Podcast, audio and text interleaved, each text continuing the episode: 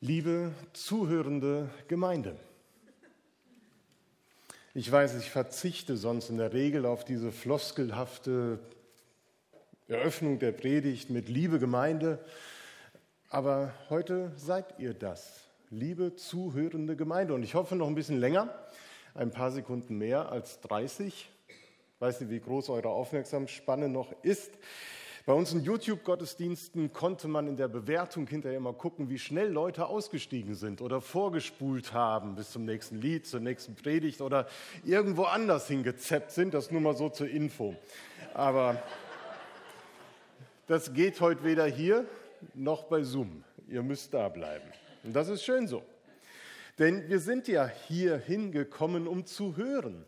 Wir sind hier hingekommen, um miteinander auf Musik zu hören, auf den Bericht von Spischek und auf die Predigt jetzt, auf die Informationen wollen wir gleich achtsam hören. Und ja, letztendlich, das Wichtigste ist aber, wir wollen auf Gott hören.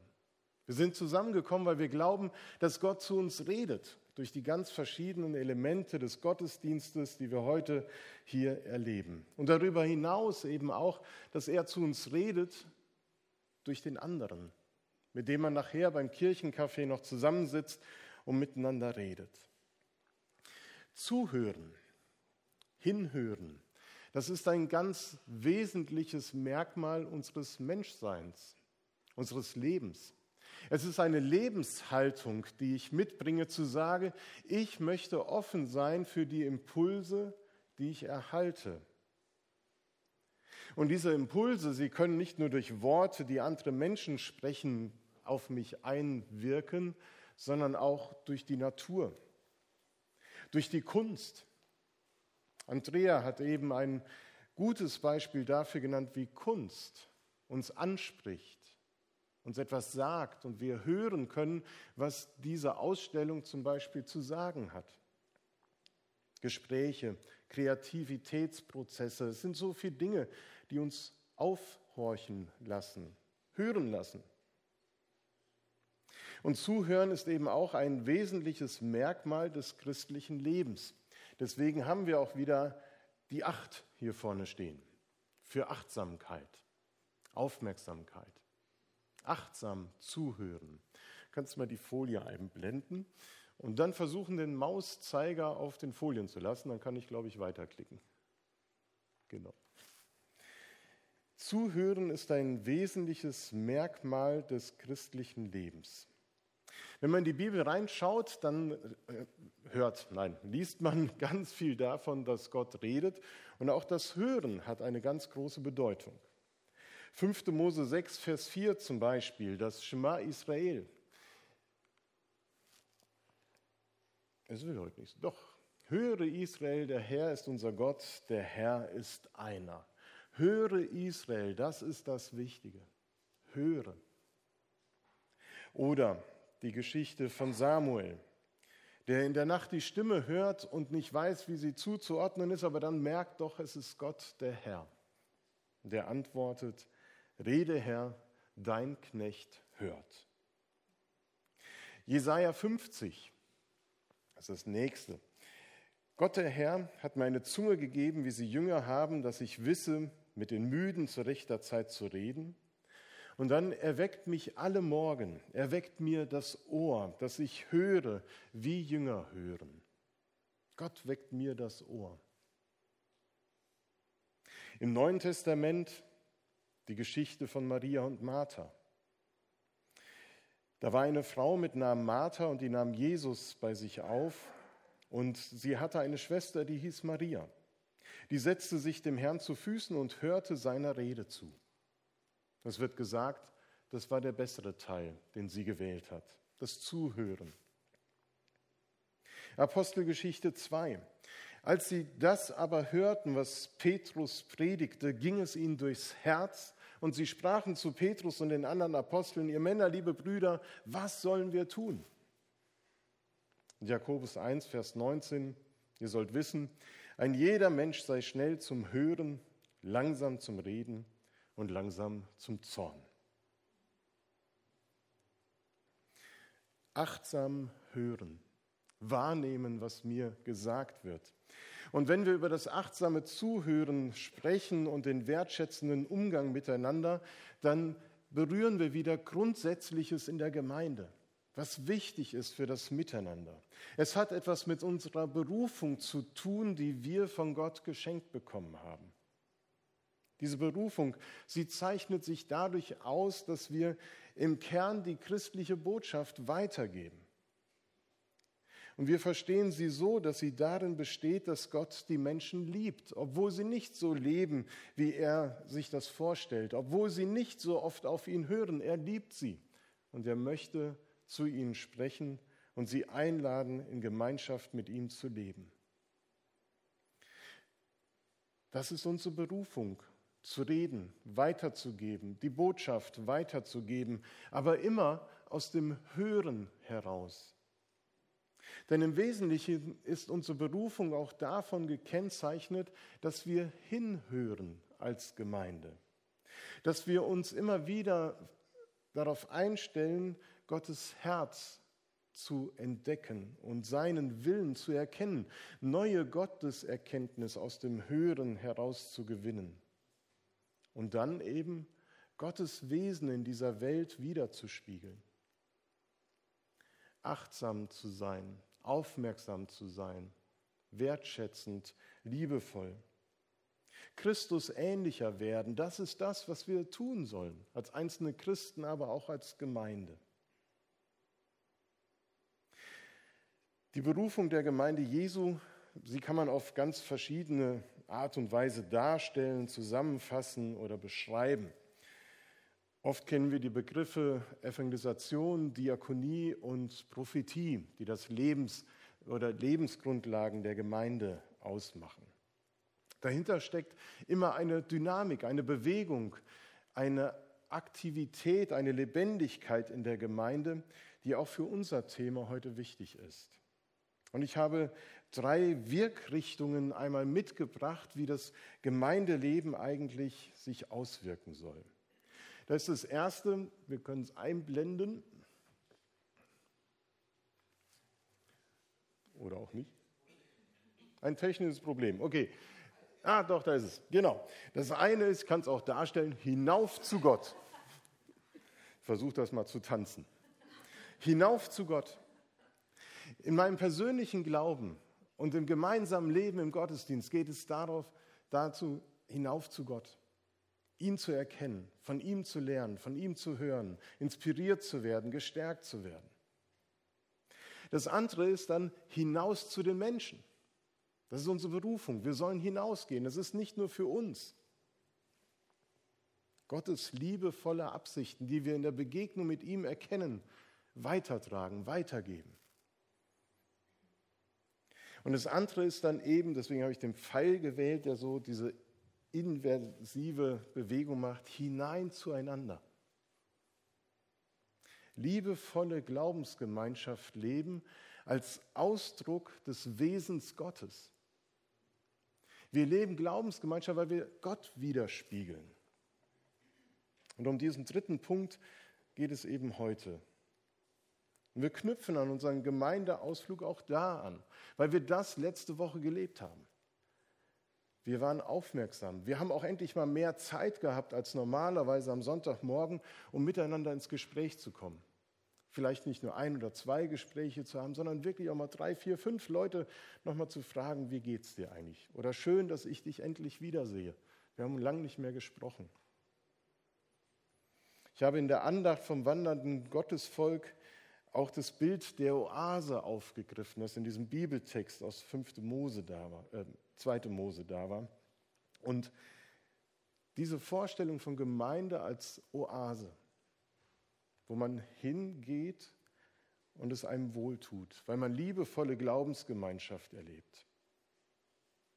Dazu gehört das aufmerksame Hinhören, aufmerksam zu sein, achtsam zu sein, was der andere mir mitteilt verbal und nonverbal. Was macht eine zuhörende Gemeinde aus? Das Erste ist sicherlich, dass sie immer wieder auf Gottes Wort hört. Aus der Bibel erfahren wir, dass Gott spricht. Die ganze Welt wurde durch sein Wort erschaffen. Er sprach und es geschah. Sein Wort wird Bestand haben, auch wenn die Welt, noch auch wenn die Welt schon vergangen ist. Das wollte ich eigentlich Spischek noch zusagen, muss ich gleich noch machen, dass die Worte, die sie auf den Freizeiten den Kindern und Jugendlichen weitergeben, dass sie Bestand haben werden, auch wenn die Freizeit schon längst vorbei ist.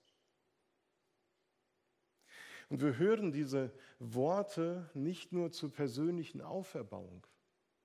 Wir hören sie nicht nur, weil es uns besser gehen soll, weil wir gestärkt werden wollen, sondern es geht uns auch darum, Gott tiefer kennenzulernen, seinen Willen zu erfassen und zu fragen, was Gott mit mir, mit uns als Gemeinde vorhat. John Wesley hat es, glaube ich, mal gesagt, ähm, Christsein ist keine reine Privatsache. Das ist keine reine Privatsache. Es geht immer um mehr als um mich. Und deswegen gehört eben zum Hören auf das Wort Gottes diese Haltung, die Samuel widerspiegelt. Herr, rede, dein Knecht hört. Oder an anderer Stelle der Satz des Propheten, Herr, hier bin ich, sende mich. Christen hören durch Bibellese und Gebet auf Gott. Ja, wir lesen hörend. Wir lesen das Wort Gottes hörend und fragen, was hat dieses Wort heute mir zu sagen? Welchen Impuls gibt es mir für den Umgang mit meinen Kollegen, mit meiner Familie? Wozu sendet es mich? Und unser Gebet sollte auch aus Phasen des Schweigens bestehen. Aus einem aufmerksamen und achtsamen Hinhören auf das, was Gott mir in der Stille zu sagen hat. Denn nur was aus dem Hören aus, auf Gott entsteht, hat auch Bestand. Und deswegen spielt sich Christsein immer zwischen diesen beiden Polen ab, zwischen dem Hören und dem Antworten, zwischen dem Hören und Bedenken und Antworten. Unsere Antwort kann verbal oder nonverbal ausfallen. Sie kann vielleicht sogar mehr in konkretem Handeln münden als in Reden. Denn wir spiegeln ja das Wesen Jesu wider. Nicht nur mit unseren Worten, sondern gerade auch mit der Art und Weise, wie wir leben, wie wir handeln, wie wir sind. Das soll aus dem Hören des Wortes Gottes uns immer wieder neu die Richtung weisen. Und wir hören auf Gott im Gottesdienst und in ganz verschiedenen Gruppen. Klar, Gottesdienst ist unsere zentrale Veranstaltung, parallel Kindergottesdienst. Auch da, die Kinder sollen frühzeitig und ganz früh eben Gottes Wort hören und auch merken, dass es sie meint und ihnen Gutes zuspricht. Wir wollen auch aufeinander hören. Im Vorfeld eines Gottesdienstes auf dem Weg vom Parkplatz hierhin, die ersten Worte im Foyer oder nach dem Gottesdienst beim Kirchencafé oder unter der Woche, wo wir uns auch treffen. Dabei gilt es auch immer wieder zu fragen, wo schaffen wir den Raum, um auf Gott zu hören? Welche Räume haben wir und welche fehlen vielleicht auch noch? Was brauchst du, damit du auf Gott hören kannst? Wie erlebst du das auch selber? Was wünschst du dir vielleicht mehr, dass es möglich ist, auf Gott zu hören? Ich möchte euch an dieser Stelle ganz herzlich einladen, dass wir am Freitag weitermachen mit dem Thema. Um 19.30 Uhr ist Themenabend. Achtsam Glauben leben. Da wollen wir weiter das vertiefen, wie das gelingen kann, zu hören. Wir werden auch ein bisschen üben zu hören und verschiedene Aspekte noch mal etwas tiefer betrachten, als es heute möglich ist im Gottesdienst. Also herzliche Einladung am Freitag 19.30 Uhr wieder hier hinzukommen, um miteinander zu hören und miteinander zu sprechen. Wir hören auf Gott, ganz verschiedenen Bereichen. Das andere ist, dass wir aber auch auf das hören, was Menschen für Bedürfnisse haben. Wir achten auf die Bedürfnisse von Menschen und haben ein offenes Ohr für ihr Anliegen. Die Liebe zum Nächsten ist das Wichtigste neben der Liebe zu Gott. sagt uns das Nächstenliebegebot. Und es drückt sich eben darin aus, dass wir wirklich hinhören, wenn wir jemand sagt, ich habe da was auf dem Herzen. Mich bewegt etwas. Kannst du für mich beten? Dass wir uns kümmern, dass wir nachfragen, dass wir hinterhergehen, dass wir Fürbitte leisten, ist Ausdruck dessen, dass wir hinhören und wahrnehmen, hier braucht jemand Unterstützung. Es ist Ausdruck unserer Achtsamkeit und Wertschätzung der Person gegenüber. Wenn wir Gottes Liebe in das Leben oder sein Licht in die dunkle Lebenssituation von Menschen tragen wollen, dann ist es wichtig, sie als Gesprächspartner ernst zu nehmen und zu hören, was sie bewegt. So wie es der Künstler gemacht hat, der die Obdachlosen porträtiert hat. Dabei geht es um die Menschen innerhalb der Gemeinde, aber auch außerhalb der Gemeinde. Die drei Richtungen, hinauf, hinein, hinaus. Und wenn wir hinhören, wenn wir aufmerksam werden, dann werden wir Impulse bekommen. Und davor brauchen wir keine Angst zu haben. Es muss nicht gleich die große Überforderung sein, die dann auf uns zukommt, sondern ein ganz einfacher, sanfter Impuls, der ganz viel Segen wirkt. Denn eine zuhörende Gemeinde lässt sich von dem Gehörten in Bewegung setzen. Eine zuhörende Gemeinde lässt sich von dem Gehörten in Bewegung setzen. Aus der Bibel erfahren wir, dass wir nicht nur Hörer des Wortes sein sollen, sondern auch Täter. Gott beauftragt jedem sehr individuell, aber auch jede Gemeinde, die den Glauben lebt, auf Menschen zuzugehen, ihnen von seiner Liebe zu erzählen und Nächstenliebe ganz praktisch zu praktizieren. Wir können zum Beispiel das Rede oder das, ähm, die Redewendung umformulieren. Reden ist Silber und Schweigen ist Gold. Kennen wir, so war das irgendwie. Ne? Weil, andersrum formuliert, Reden ist Silber, Hören ist Gold wert. So habe ich mir das überlegt. Reden ist Silber und Hören ist Gold wert. Warum? Die Frage, die dahinter steckt, ist, lasse ich mir eigentlich etwas sagen? Lasse ich mir etwas sagen? Denn es hilft ja alles Reden nichts wenn der andere, der angesprochen wird, sich nicht sagen lässt und nicht hinhört. Corinna, du bist Lehrerin. Komm doch mal nach vorne und erzähl mal, was ich gerade gesagt habe. Ich weiß. Ja. Zum Beispiel. Richtig. Das, ja, das ist so. Aufmerksam zugehört. Sehr gut. Sitzen bleiben eins. Scherzhaft, aber wie oft reden wir miteinander und hinterher, ah, was hat er nochmal gesagt?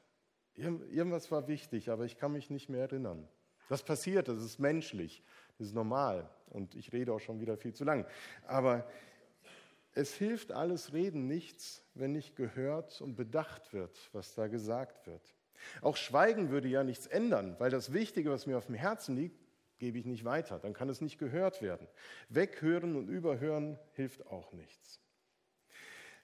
Das spiegelt sich eigentlich in dem Pfingstwunder wider. Den einen Vers haben wir eben gehört. Dass Petrus gepredigt hat, war das eine. Aber die Kunst, hinzuhören und sich zu öffnen für diese Botschaft war das andere.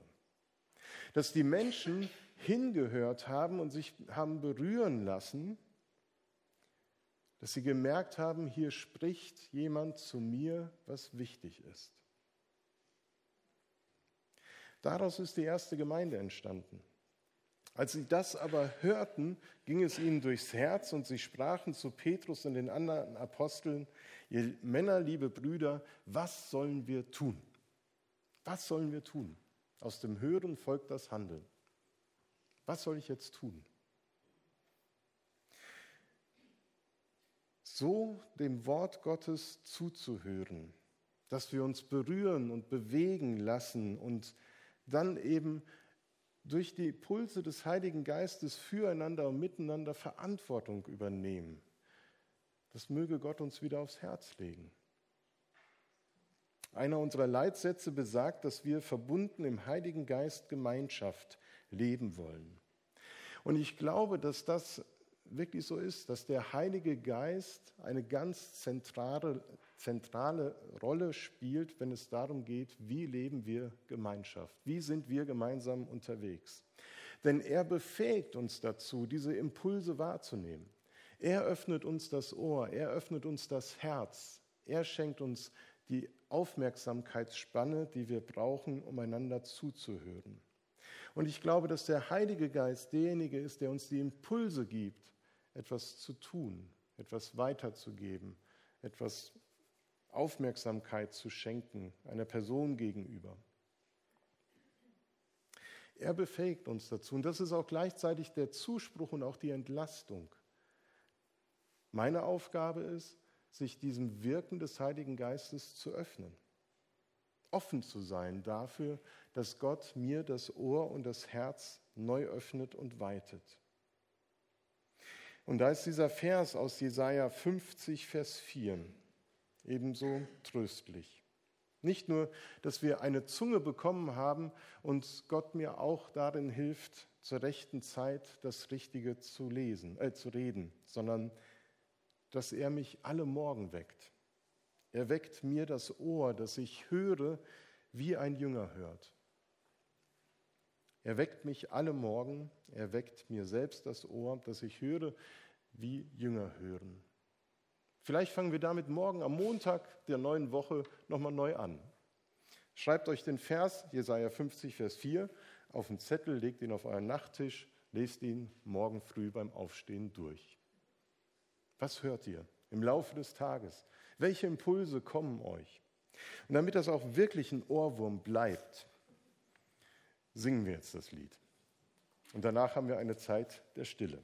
Er weckt mich alle Morgen, er weckt mir selbst das Ohr und dann haben wir eine Zeit der Stille und singen danach das andere Lied.